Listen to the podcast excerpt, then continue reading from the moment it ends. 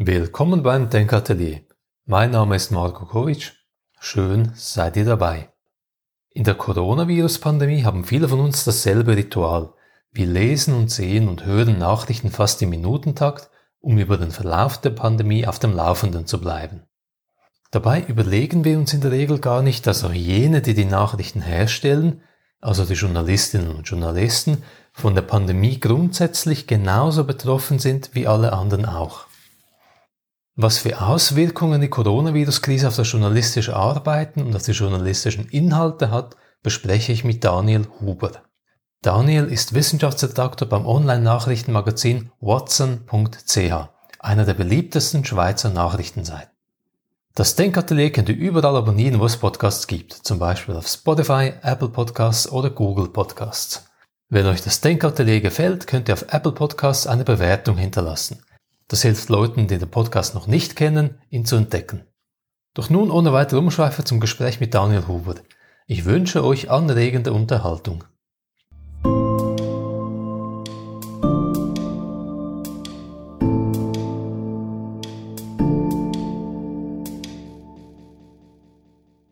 Dani, willkommen im Denkatelier.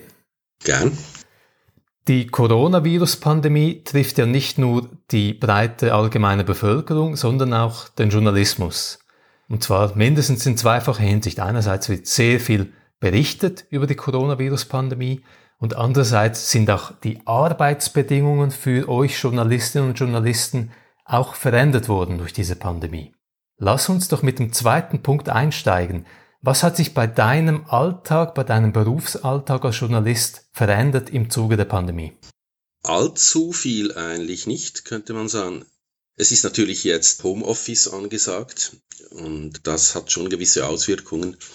Grundsätzlich an der Art des Arbeitens hat sich nichts groß verändert, würde ich sagen. Allerdings hat sich etwas verändert in Bezug auf, ich würde mal sagen, als ersten Punkt der Unterschied zwischen Freizeit und Arbeit verschwimmt ein bisschen. Die Grenze zwischen Arbeit und Freizeit weicht etwas mehr auf.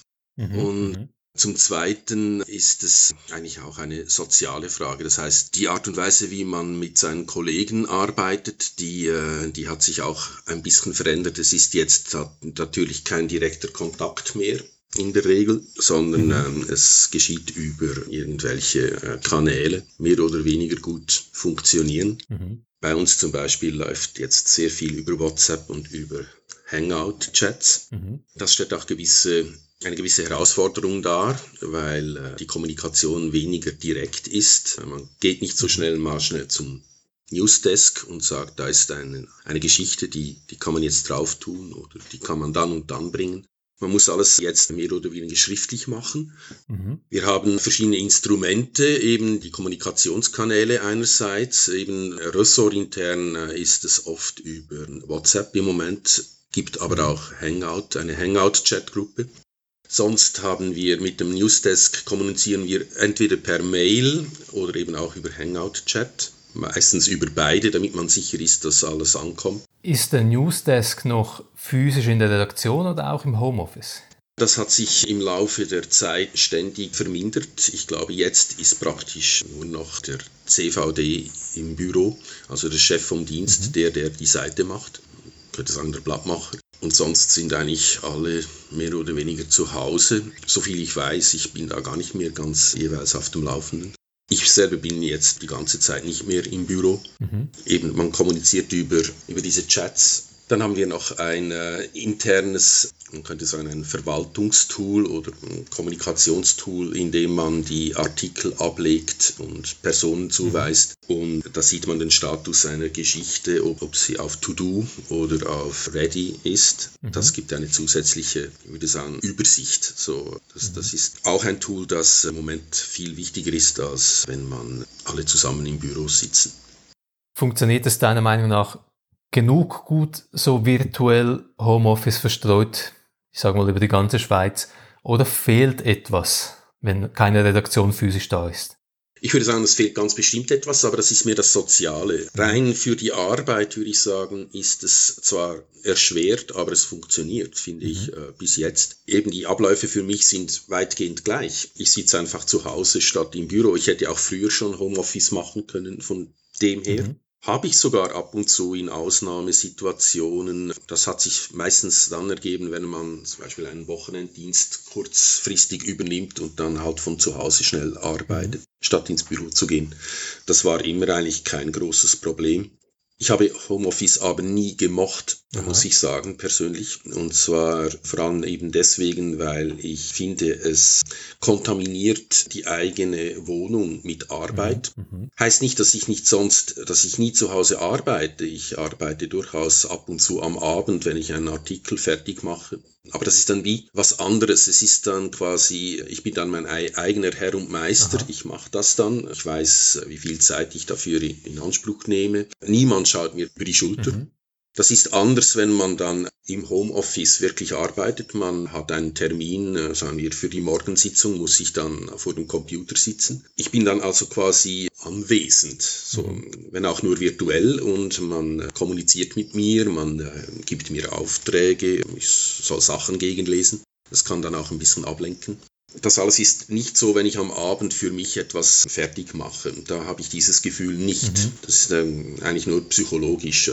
Wenn ich einen ganzen Tag im Homeoffice verbringe, da ist es eben wirklich so eine Art, ich bin in meiner privaten Umgebung, muss aber arbeiten. Ich würde das auf die Dauer nicht mögen, muss ich wirklich sagen. Vielleicht sagen wir mal zweimal in der Woche maximal, mhm. mehr nicht es hat seine Vorteile. Kann später aufstehen, das ist wichtig für mich, weil man keinen Arbeitsweg hat. Man kann quasi im Bademantel an den Computer sitzen. Mhm.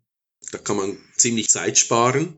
Und es ist natürlich bequem, man kann schnell an den Kühlschrank gehen und sich was holen äh, und so weiter mhm. und so mhm. fort. Aber eben auf der anderen Seite fehlt der soziale Austausch mit äh, den Arbeitskollegen, das ist schon etwas, was ich jetzt schon vermisse. Mhm. Auch wenn man natürlich über WhatsApp und so schon auch nicht nur über die Arbeit redet, schreibt, sondern halt auch sonst ein bisschen sich austauscht. Aber das hat natürlich nie denselben Umfang wie an der Arbeit, wo man halt spontan ein bisschen miteinander plappert. Und das ist schon wichtig, finde ich. Das ist nicht zu unterschätzen der berühmte Watercooler Talk, das, das spontane Austauschen, ja. die Interaktion, die fehlt also.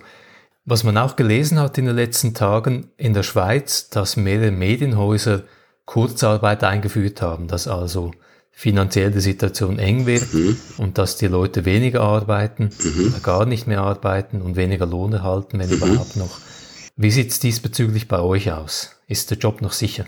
Oh, das weiß ich nicht. Im Moment ist alles gut. Mhm. Was sicher so ist, was wahrscheinlich alle Medien festgestellt haben, ist, ist die Zugriffe haben äh, sich massiv erhöht. Das Interesse der Leute ist enorm. Die Zugriffszahlen sind massiv gestiegen. Aber mhm. natürlich ist das nur die eine Seite der ganzen Sache. Die andere ist natürlich bei uns, Watson ist rein werbefinanziert. Mhm. Wie es da aussieht, weiß ich nicht. Ich, ich arbeite nicht im, äh, im Verkauf. Was ich gehört habe, ist, dass es im Moment eigentlich noch drin liegt. Ich kenne die Zahlen natürlich nicht. Aber das alles ist natürlich nicht sehr beruhigend, weil äh, das, ich würde sagen, was den Medien droht, ist, dass sie zwar Rekordzahlen schreiben im Moment mhm. bei den Zugriffen, aber dafür bei den Werbeeinnahmen später, das wird vielleicht eben dann unter Umständen noch erst richtig kommen, falls sich zum mhm. Beispiel eine wirtschaftliche Rezession einstellt, die massiv ist, dann wird sich das wohl auf die Werbeeinnahmen auswirken und das kann dann, äh, ja, das kann dann schon dazu führen, dass Stellen abgebaut werden oder so. Das, das hat hat wohl jeder jetzt im Hinterkopf. Ich denke eigentlich, merkwürdigerweise denke ich eigentlich im Moment praktisch nie daran, sondern es sind andere Dinge, die mich beschäftigen, mhm. Äh, dass ich halt jetzt relativ viel zu tun habe und mhm. der allergrößte Teil davon hat mit Corona zu tun, mhm. so mhm. dass ich manchmal schon ein bisschen, ich bin manchmal froh, wenn ich was anderes äh, machen mhm. kann zwischendurch.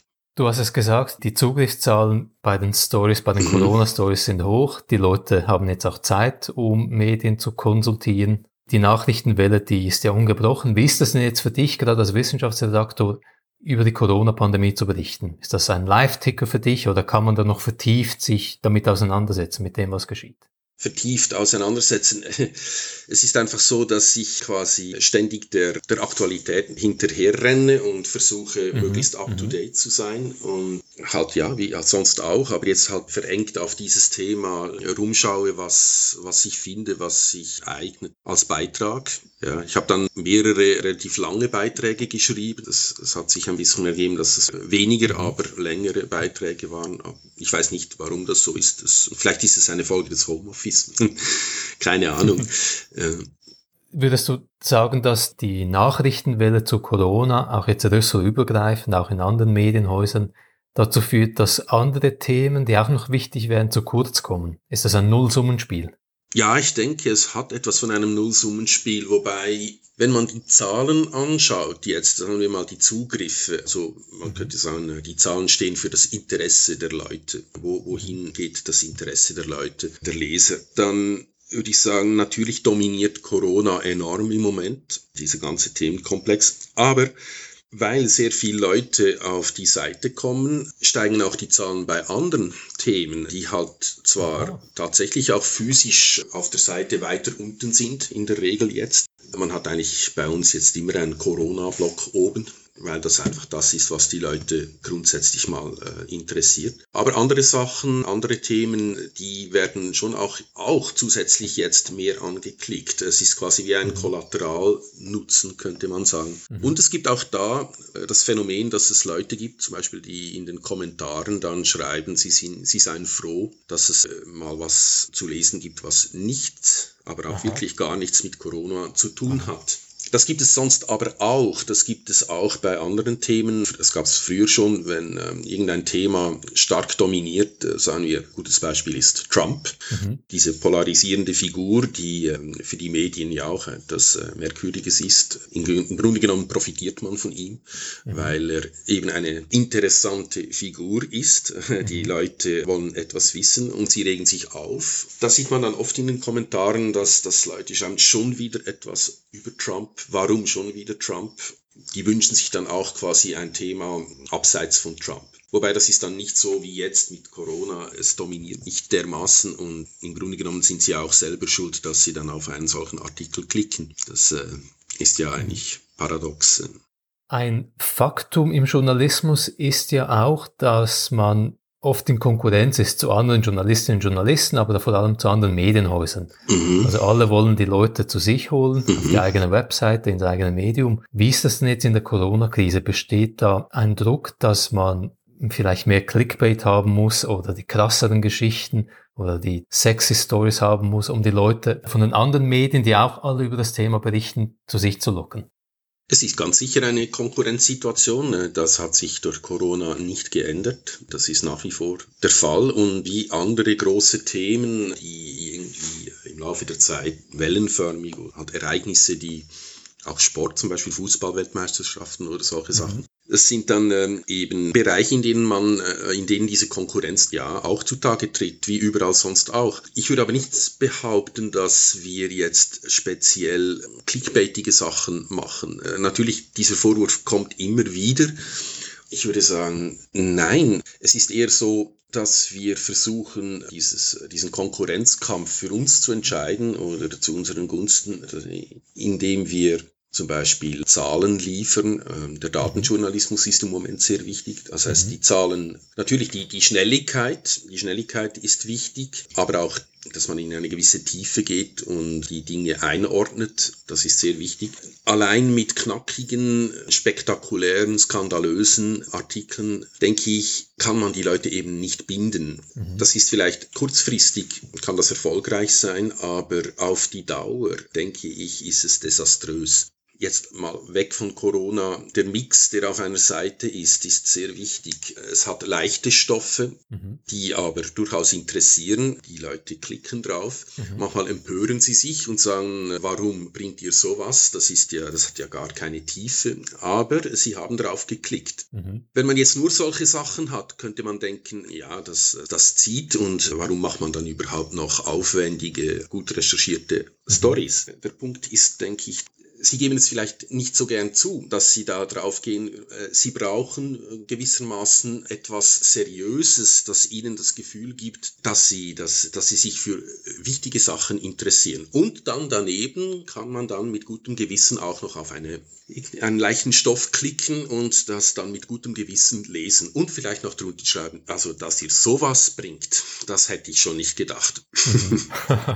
ich würde auch nicht gern an einem Ort arbeiten, wo es nur solche Sachen drauf hat. Ich hätte übrigens gar keine Daseinsberechtigung dort, äh, gewissermaßen, mit, mit meinem Bereich. Also, ja klar, man kann auch das Wissen clickbaitig aufbereiten. Mhm.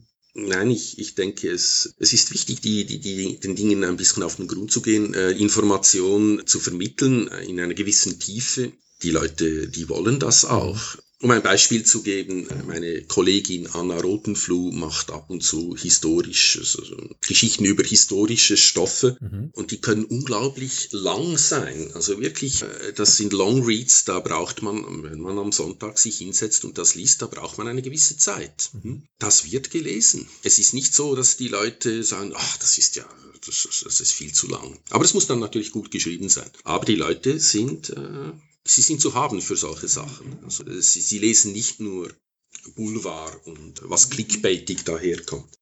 Das heißt, wir dürfen optimistisch bleiben, dass die Leute auch gehaltvollere Inhalte nach wie vor lesen und sehen möchten. Das denke ich, ja. Das denke ich, ja.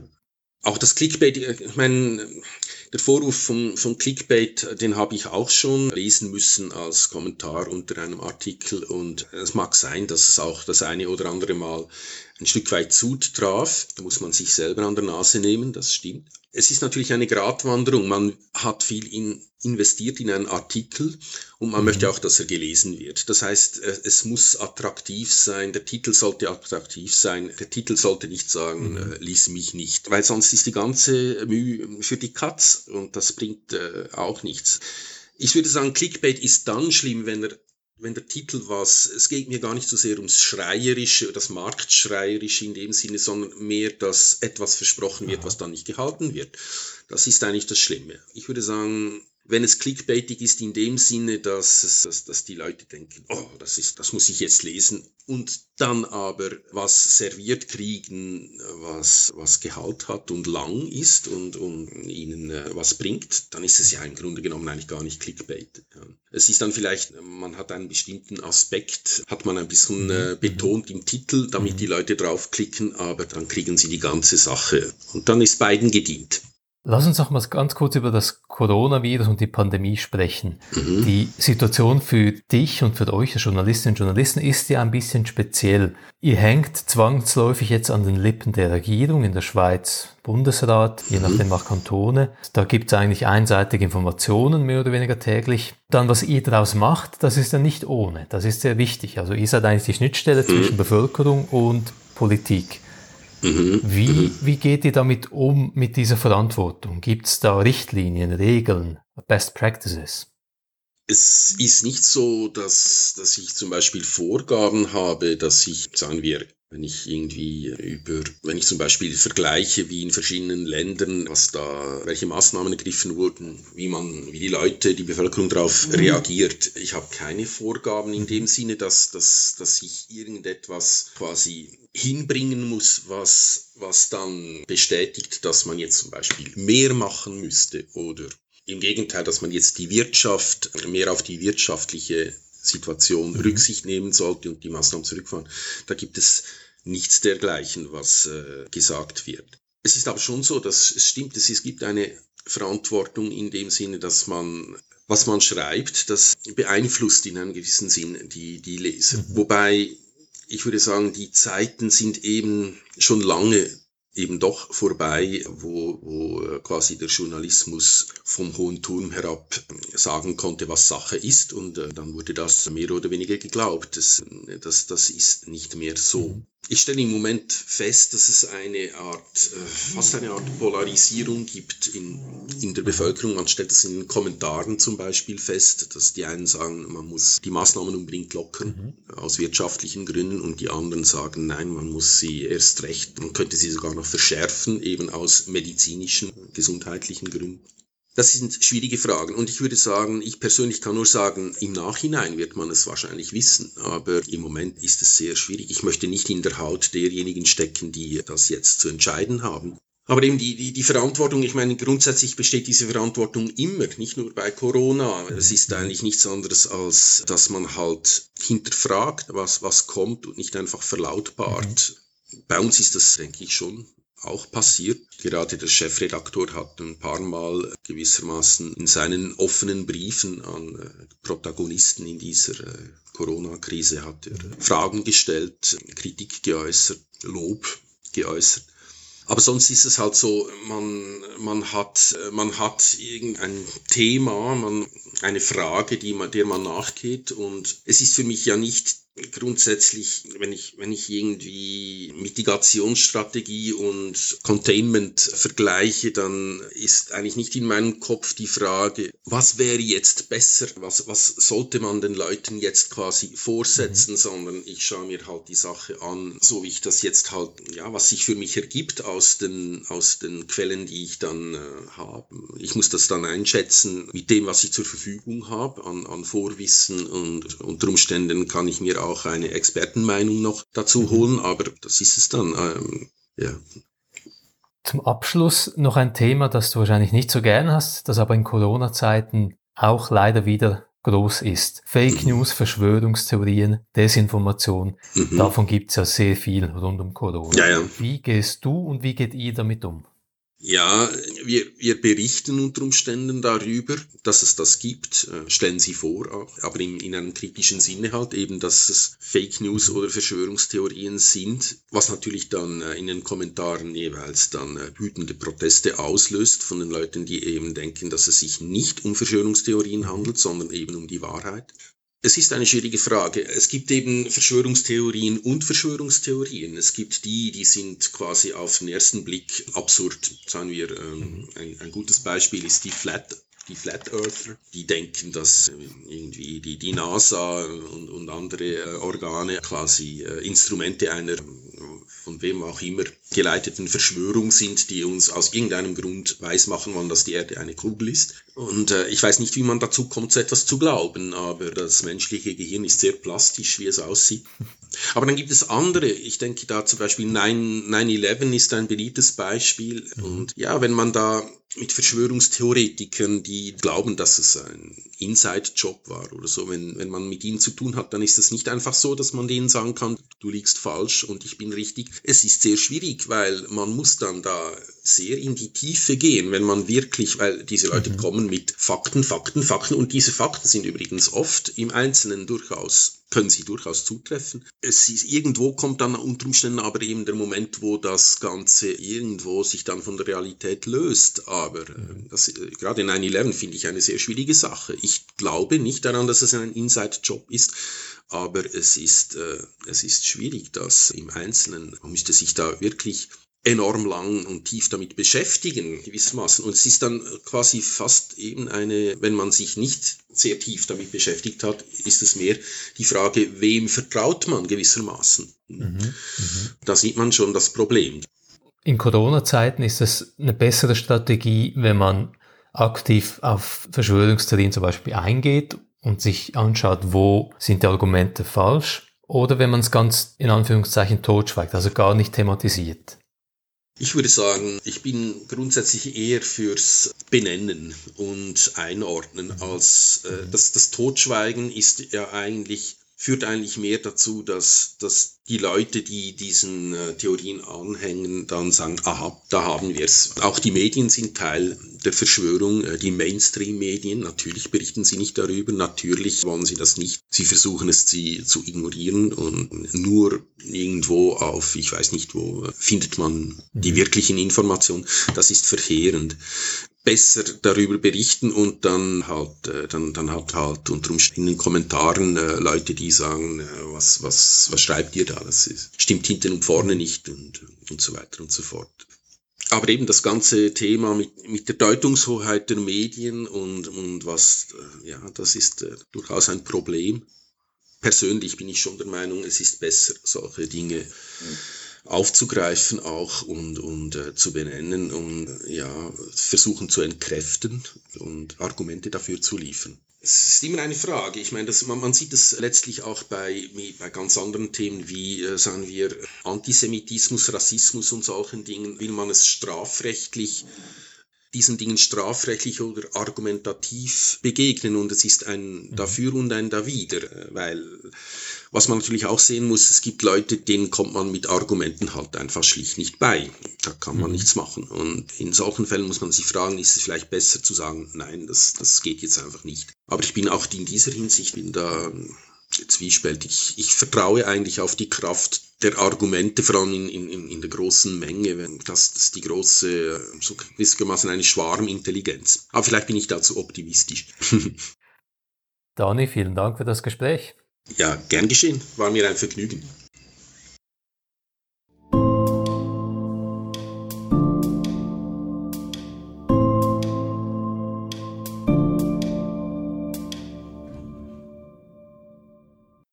In Krisenzeiten wie der Coronavirus-Pandemie ist Journalismus enorm wichtig.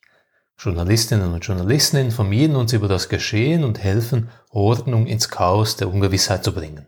Es ist entsprechend erfreulich, dass die Berichterstattung während der Pandemie eigentlich ungebrochen weiterging, obwohl auch der Journalismus selber von der Pandemie betroffen ist.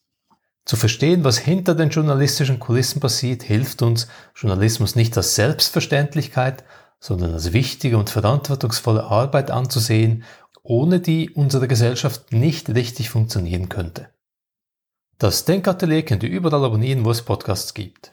Wenn ihr mir ein Lächeln aufs Gesicht zaubern möchtet, dann schreibt eine kurze Bewertung auf Apple Podcasts. Auf patreon.com-denkatelier könnt ihr das Denkatelier zudem auch mit einem kleinen Obolus aktiv unterstützen. Vielen Dank fürs Reinhören und bis zum nächsten Mal.